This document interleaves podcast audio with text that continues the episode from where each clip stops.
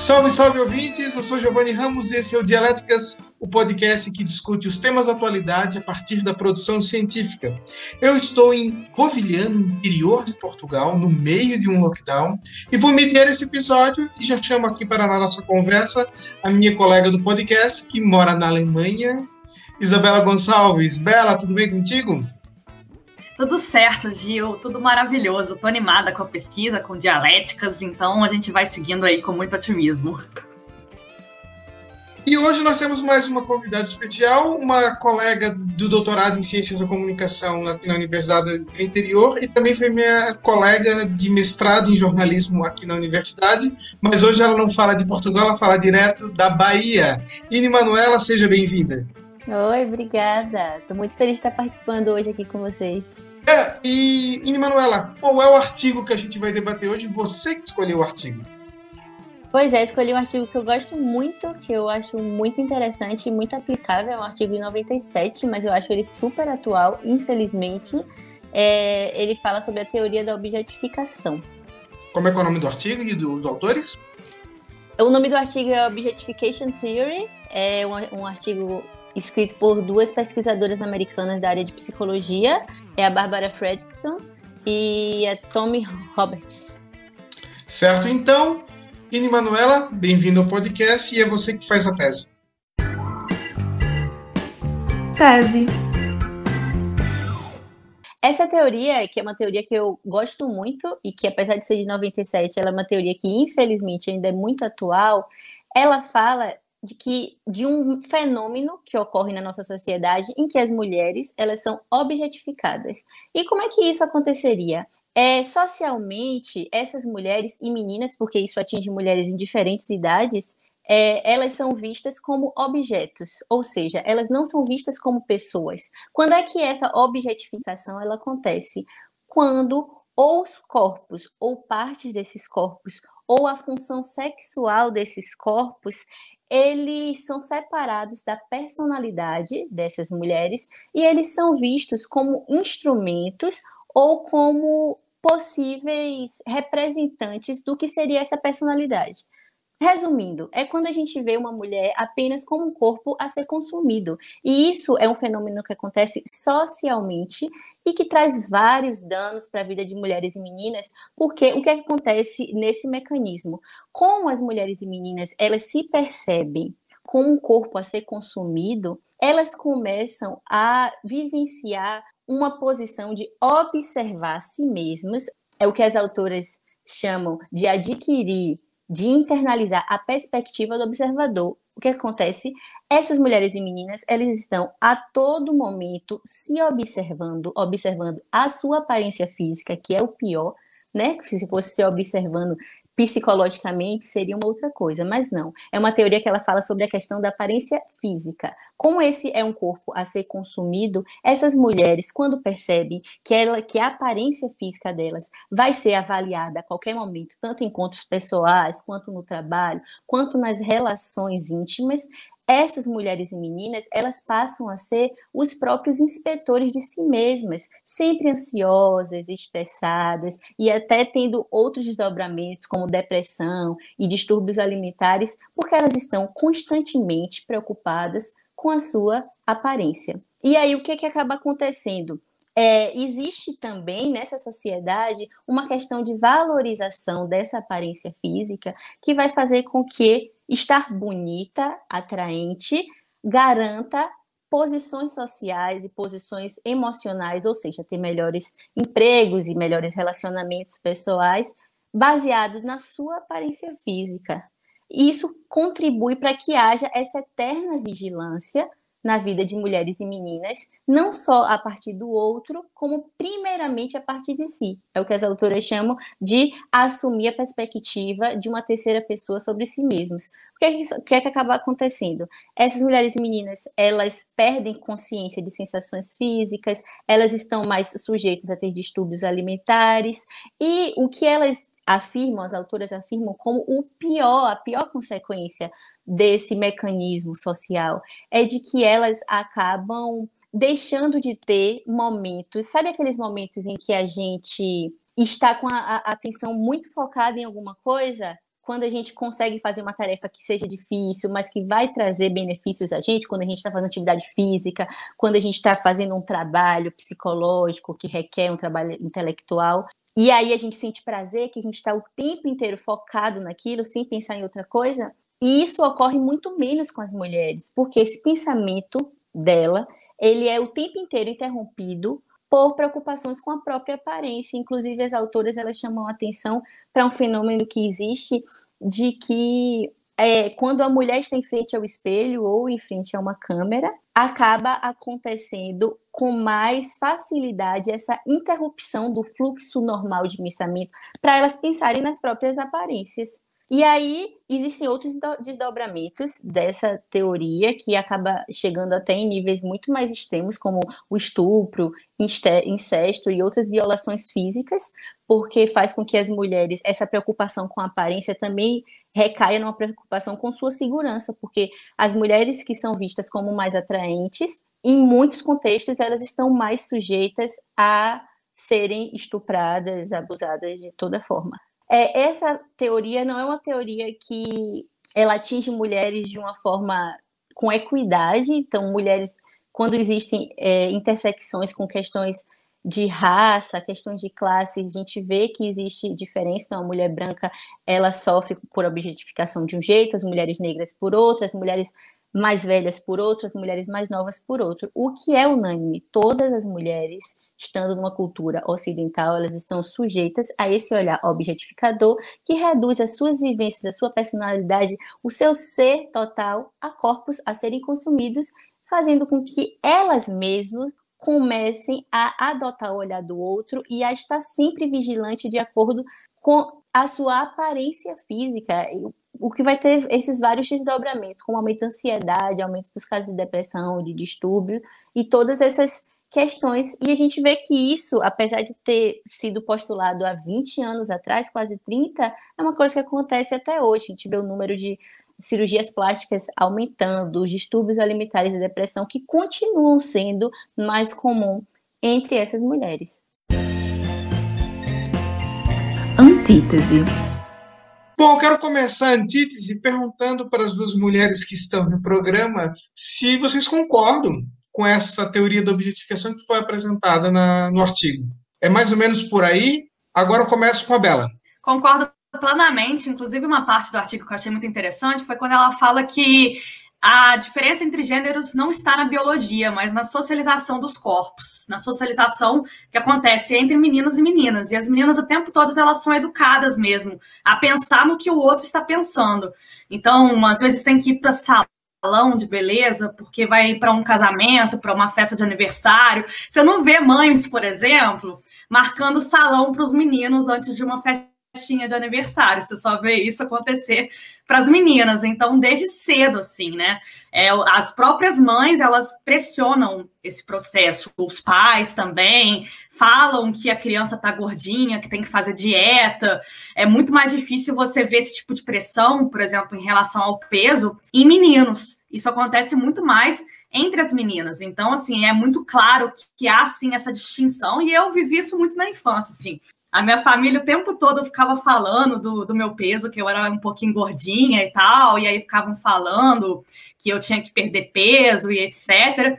E a, o lado bom é que eu se, tive uma personalidade forte desde o início, então eu sempre falava, ah, ir para salão de beleza é uma perda de tempo. Eu não sei por que, que inventaram salão de beleza. Eu odiava ir a salão de beleza. E agora estou feliz porque tem um ano que eu, não, que eu não fui ao salão de beleza com a pandemia. Tem um lado bom, né? E, Manuela, concorda também? Qual é a tua opinião sobre essa teoria especificamente? Foi engraçado escutar o relato de Bela, porque eu também senti isso desde a minha infância, então eu concordo plenamente. Acho que é por isso que eu gosto tanto desse artigo, porque eu acho que ele é bem incisivo num ponto em que toda mulher ocidental passa. Acho que, num, de um modo geral, o sexo feminino ele é muito cobrado a ser bonito, né? A gente é cobrado o tempo inteiro. E parece que boa parte da nossa vida é baseado nessa aparência. A gente gasta muito tempo se preocupando em como é que a gente vai parecer para o outro.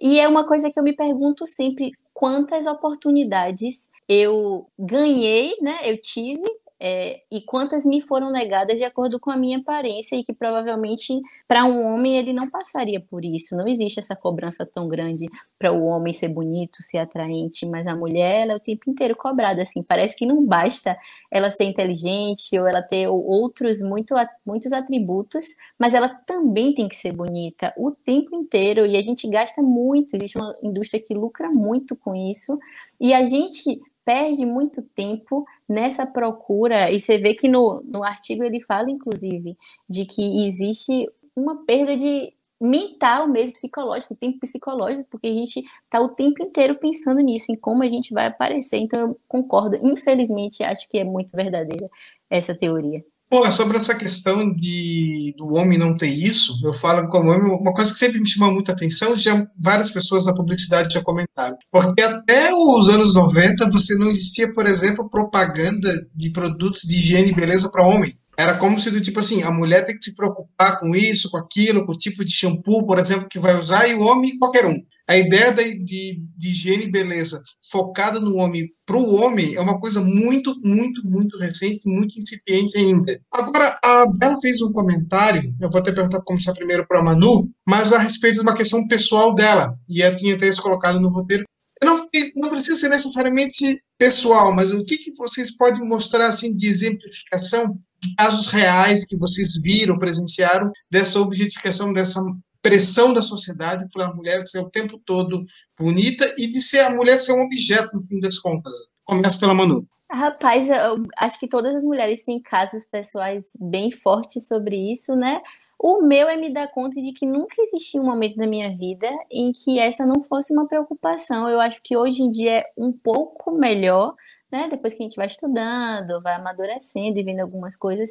Mas eu me lembro de ter essa preocupação com cinco anos de idade, se eu era bonita ou não, de não querer ir para os lugares com sete anos, porque eu não estava me sentindo bonita, assim. Eu tive problemas de imagem desde muito nova e sempre percebi um contexto em que isso era muito cobrado, sabe? Muito observado. Então, as roupas que, eu vestia, é, o jeito como eu me movimentava, né? O artigo até fala disso também, que até os movimentos das meninas, eles são mais inibidos e eu senti isso o tempo inteiro, porque era sempre essa perspectiva de que eu estava sendo muito olhada. Então, teve sempre muito comentário familiar. A gente na escola escuta muito, né? Os meninos, é, e no artigo também fala disso, que na escola a gente escuta muito a, a menina, quando ela é criança, ela vê muito os meninos falando do corpo dela, e sendo que a gente, eu não me lembro eu criança falar, nem perceber tanto isso ser um assunto a pensar o corpo de meus colegas homens, mas a gente, como menina, isso é visto desde sempre, sabe? Eu acho que para mim o maior exemplo é porque isso nunca esteve ausente na minha vida, isso sempre, sempre esteve presente. Comentário de família, comentário de amigo, isso é uma coisa muito presente. Hoje em dia, eu também sinto isso presente porque parece que é uma coisa que sempre vem à frente, tá sempre vindo à frente, a minha aparência, o cabelo, isso, aquilo. É realmente bem complicado, assim, é um peso muito grande. O elogio, né? O primeiro elogio que as pessoas fazem, dependendo, é nossa, como você emagreceu, assim, né? Fazendo aquele elogio como se fosse, assim, a grande conquista da sua vida. Eu lembro que às vezes eu chegava em festa de família e falavam, nossa, como você emagreceu, como é que você tá bonita, ou seja, associando a magreza com a beleza. E aí eu imagino quantas pessoas deixaram de ir à praia, deixaram de ir à piscina, quando, né, na, quando adolescentes mesmo, porque é, não, não tinha um corpo definido, o corpo no padrão de beleza. é muito triste. Eu, imagino, eu acho que eu já vivi isso assim na adolescência, de, de às vezes ir para uma festa de aniversário que era um churrasco e todo mundo nadava e eu não, nada, não nadava, falava que estava sem vontade nem levava biquíni porque estava com medo de como que meu corpo ia ser avaliado em comparação com as outras meninas da faculdade ou, ou da escola, por exemplo. E vocês comentaram muito da questão da escola. Agora, vou fazer uma provocação, estava até fora do roteiro, mas do que vocês presenciaram na escola, na infância de vocês, e que vocês escutam hoje de pessoas que têm filhos, filhas, e pessoas que são professores, vocês acham que há uma evolução da sociedade em se preocupar na época da escola, na educação e na infância, em combater isso, ou a sociedade continua cometendo os mesmos erros? Bom, eu não tenho muito amigo que tem filho, não, então eu não sei opinar sobre a infância, não, mas eu vejo que, no modo geral, na nossa geração, e assim, entre adolescentes, que eu acho que eu tenho mais contato com adolescente, é, por conta de a, minha prima é adolescente, por exemplo, eu vejo que existe sim uma mudança, um, um debate. Próprios, as próprias adolescentes estão discutindo muito mais sobre isso, e quando eu era adolescente não se falava sobre isso, por exemplo. Então eu acho que está melhorando muito isso mesmo. Esse movimento, por exemplo, de não existe corpo ideal para ir à praia. Qual é o corpo ideal para ir para a praia? Ter um corpo, né? Esse, esse movimento de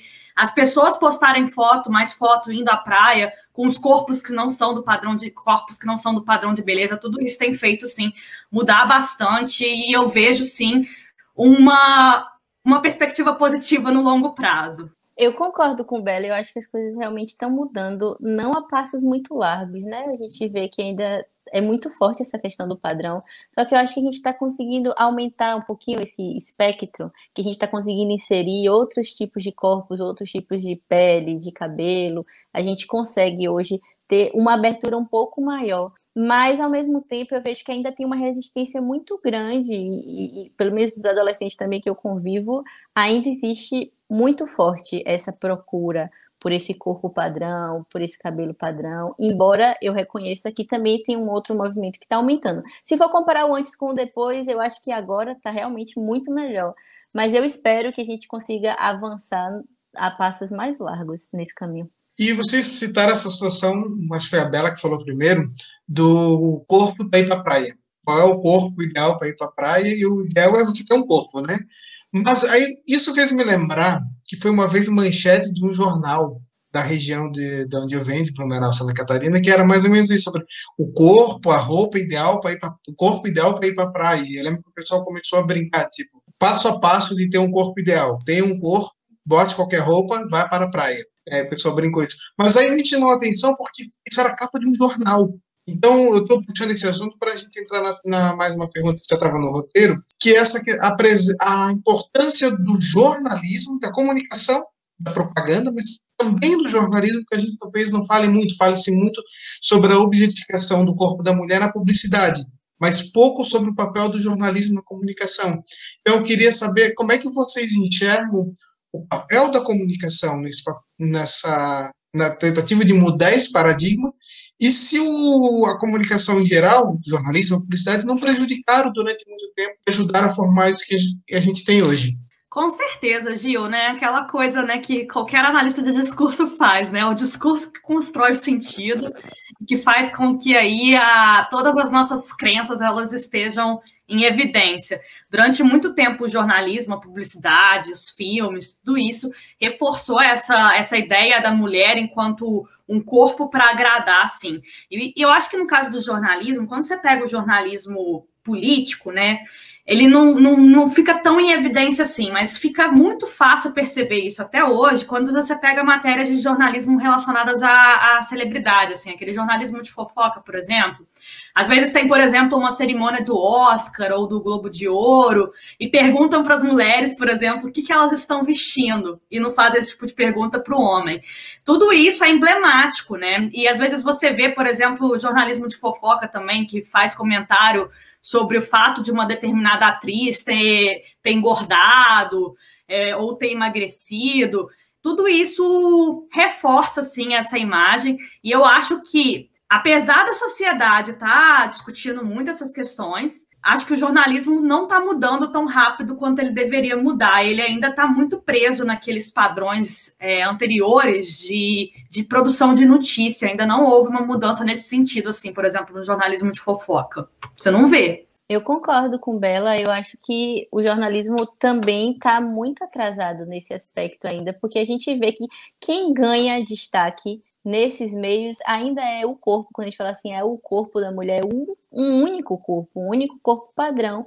E o jornalismo ajuda muitas vezes a fomentar esse tipo de sentimento mesmo. Como Bela falou, o discurso, o que a gente pensa né, é construído realmente através do discurso, e eu acho que a gente ainda tem muita notícia dando um teor negativo mesmo a esse corpo que esteja fora desse padrão. E eu acho que a gente ainda dá muito destaque a essa aparência mesmo nas notícias, né? O jornalismo de modo geral, ainda fala muito sobre a aparência das mulheres, em detrimento da parte psicológica, da parte intelectual dela, ou de todas as outras partes né, que compõem essa mulher. Eu acho que ainda é um movimento muito fraco de mudança. Eu acho que a gente ainda continua perpetuando aí esses padrões quando a gente dá destaque a esse tipo de mulher, a esse tipo de corpo, né? Quem está em evidência é sempre esse corpo que está no padrão. E é esse, esse discurso do, do corpo que perde peso, da mulher que perde peso, você vê que ainda tem muita notícia sobre isso, né? Sobre quem engordou, quem emagreceu, quanto isso ainda é importante. Ainda falando sobre o jornalismo, eu sempre gosto de lembrar de um caso que é da jornalista e apresentadora esportiva Fernanda Gentil, que uma vez eu acho que foi o R7 que fez uma notícia, botou desses sites de fofoca, com a foto dela na praia dizendo que ela estava gorda. Só tem um detalhe, ela estava grávida. Então, assim, isso era o quê? Foi uns poucos anos atrás, não é muito, não é muito tempo. Ela ainda não era apresentadora principal do esporte espetacular, mas ela já era uma apresentadora conhecida no esporte. Então, assim, uma coisa recente, claro, normal, novamente jornalismo de fofoca, mas uma coisa bem explícita de que como os caras não estão preocupados com a qualidade dela, se ela é uma boa jornalista. O que importa ali era o corpo dela e, e mais nada, né? Mas eu queria puxar, então, o último assunto aqui né, ainda no, no nossa antítese, que envolve também aí a área que a Ine Manuela está estudando na sua tese de doutorado, que é a questão das redes sociais. Porque a gente está falando de ah, a preocupação, da, né, no caso dessa teoria, é que, as, é que, a sociedade obriga a mulher a se preocupar com o corpo, a mulher se preocupar com o corpo, a mulher está sempre bonita, está sempre bonita. E hoje nós temos um Instagram, né? que é aquela rede social da, da não sei se é da luxúria, acho que, é da, acho que luxúria seria talvez o Tinder, mas é a rede social onde todo mundo está feliz e todo mundo é bonito. Né? Parece que não, não, não, não, existe gente feia, não existe gente em situação ruim, não existe gente reclamando, é praticamente tudo lindo, maravilhoso. Eu queria perguntar, eu vou começar, obviamente, com a Manu, depois eu passo para a Bela, mas como é que vocês vê o estrago, não sei se é o estrago, mas o impacto das redes sociais, do Instagram especificamente, na objetificação do corpo da mulher, visto que, claro, há muitos homens também que passam o dia inteiro tirando selfie, mas a gente sabe que isso é uma coisa muito mais comum no universo feminino. Eu acho que o Instagram muda o jogo totalmente, né? Ele altera essa questão da teoria, porque é uma objetificação agora consciente, acho que muitas vezes você quer ser objetificado, você se coloca. Pode talvez em muitos pontos você não ter consciência desse processo, mas quando você abre o feed, você vai no perfil de alguém, ele tá, ali é o corpo dela o tempo inteiro. Você vê que a maioria dos perfis, eu arrisco dizer, todo mundo tá colocando o seu corpo. É, são fotos do seu corpo, é o corpo. É, os anúncios que vendem mais são anúncios em que mostram o rosto das pessoas. Então, o corpo ele é extremamente valorizado em detrimento de tudo que pode ser componente da, perso da pessoa, nem da personalidade, é da pessoa. Eu acho que essa é a minha grande luta, assim, como pesquisadora, porque foi a partir daí que eu comecei.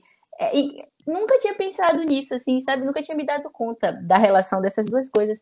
Mas eu comecei a me incomodar muito com o Instagram, porque eu pensava assim, poxa, essa é a única coisa que você pode mostrar sobre você, seu corpo, é a única coisa que você consegue. Por que, que eu abro o Instagram e só tenho o corpo? E eu também, por muito tempo, fui só o meu corpo no Instagram.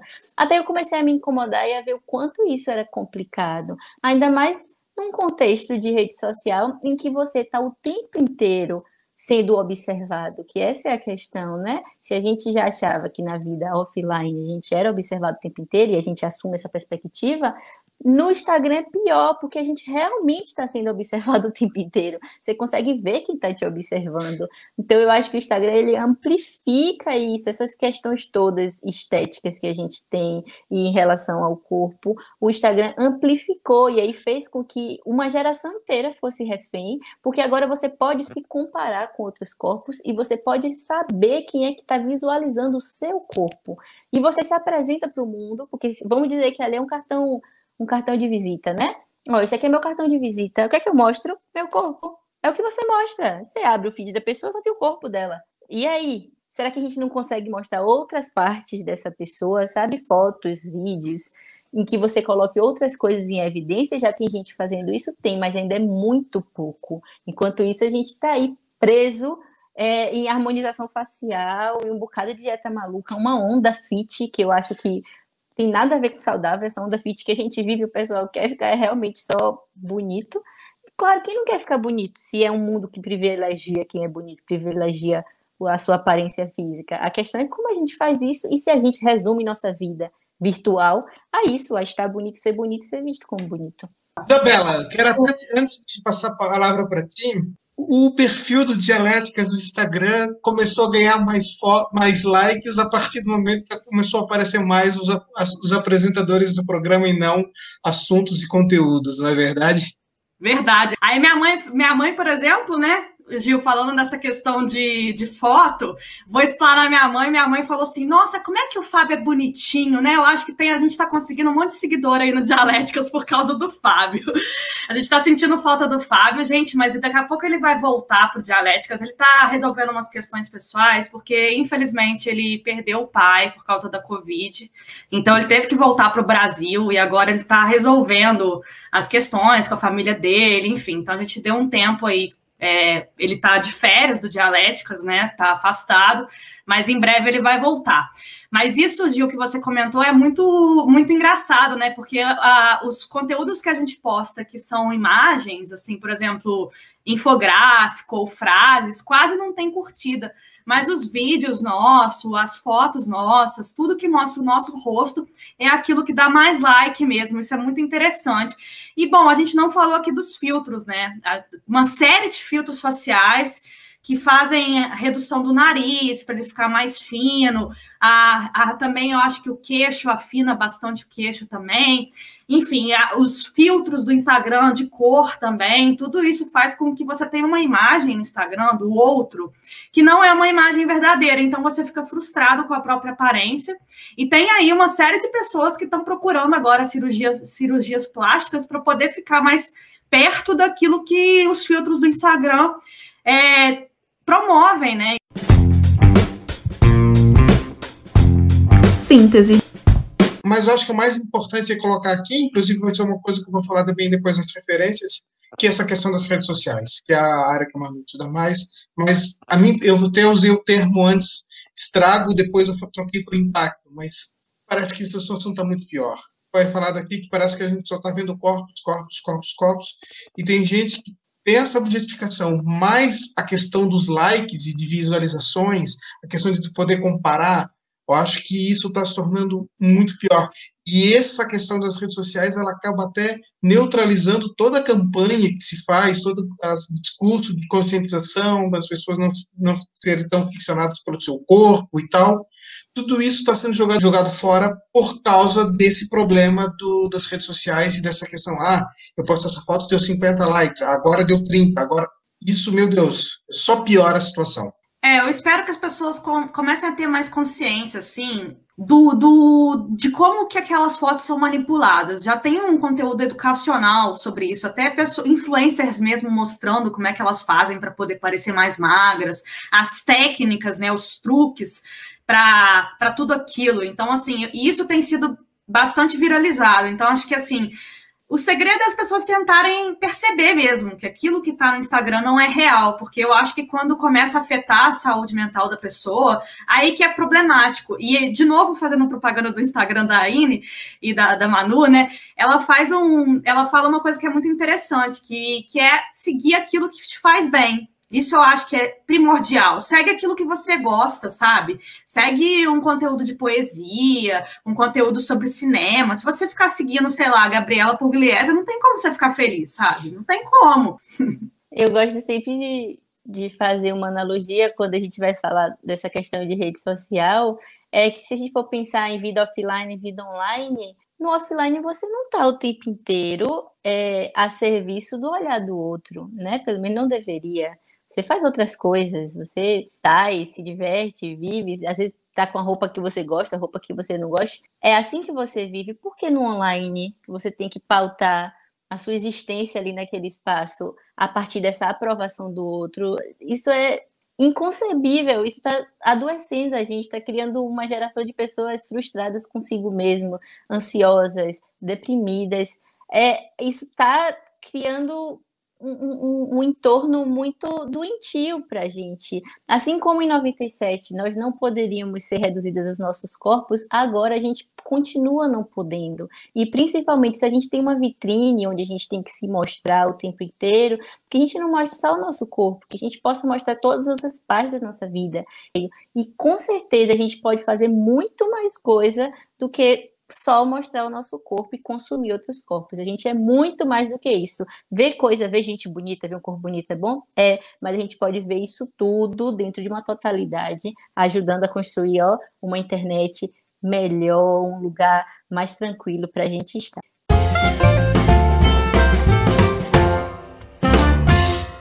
Bom, agora a gente chegou ao nosso quadro de referências, que é o momento em que a gente dá algumas dicas de artigos, de autores, de livros, filmes, podcasts, qualquer coisa que esteja relacionada ao assunto. Eu vou começar dando então aqui a minha, a minha dica, no caso, que é um episódio da série Black Mirror chamado Queda Livre. É o primeiro da terceira temporada do Black Mirror. Ele não vai falar especificamente sobre a objetificação, mas ele vai falar sobre essa parte que a gente comentou agora mais no final das redes sociais sobre essa preocupação que você tem excessivamente sobre o que os outros estão te avaliando. É muito trágico e muito realista, apesar de ser um futuro distópico. É isso que eu sugiro. E, Manuela, a sua vez, de trazer uma referência para o nosso programa. Minha referência é outro livro que eu amo e que eu acho que é um divisor de águas na vida de qualquer mulher que leia. Acho que os homens também podem ler, seria muito bom se eles lessem, mas é uma, uma indicação muito mais para as mulheres, porque fala de mulheres e de uma vivência feminina, que é O Mito da Beleza, de Naomi Wolf. É um livro muito interessante que fala justamente sobre o que a gente falou aqui durante esse episódio, de como essa cobrança pela beleza, ela interfere na vida das mulheres, se torna um peso, atrapalha a vida delas, e como isso acontece no nível histórico e social. É um livro maravilhoso mesmo, assim, faz a gente despertar para muita coisa e eu acho que toda mulher poderia ler esse livro, porque vale a pena. E o teu Instagram que foi tão comentado? Ah, então eu converso no meu Instagram sobre formas de estar de um jeito mais saudável nas redes sociais, especialmente Instagram, que é a minha área de estudo, e meu Arroba é arroba Manuela com Y, Manuela com U e dois L's. E aí a gente está lá conversando sobre como tá de um jeito melhor nessas redes sociais. Isabela.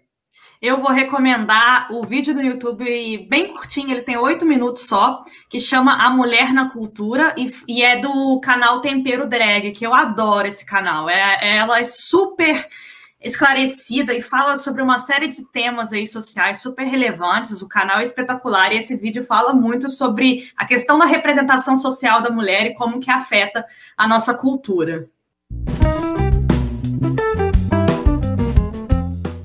Isabela, o que, que nós temos de dica para agora de Call for Paper?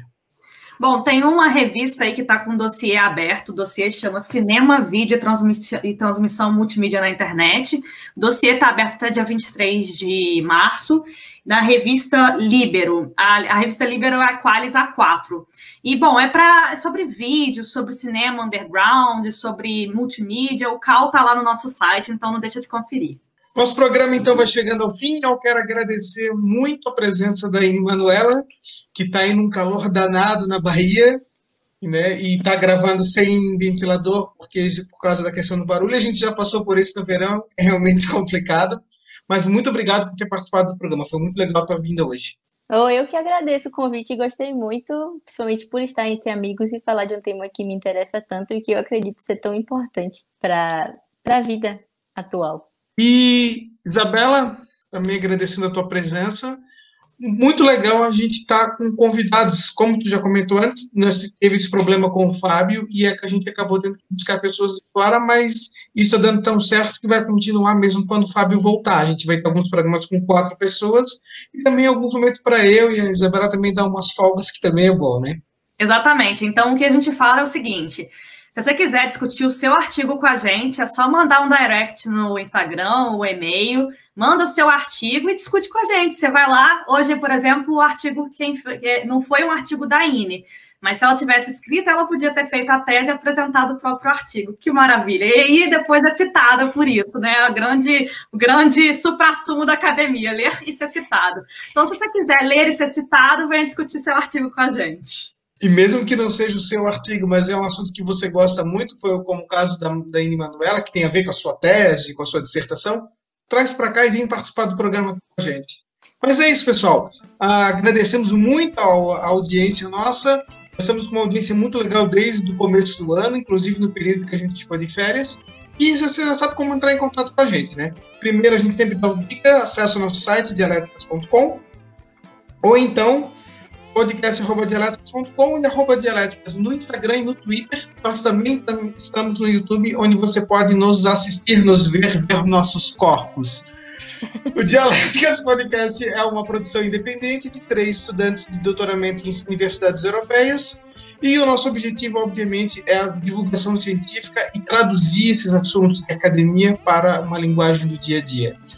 Na próxima semana, eu vou ser o responsável pela tese e vou trazer uma, um artigo que não é meu, mas é muito da minha área. Eu trabalho com modelos de negócio de jornalismo.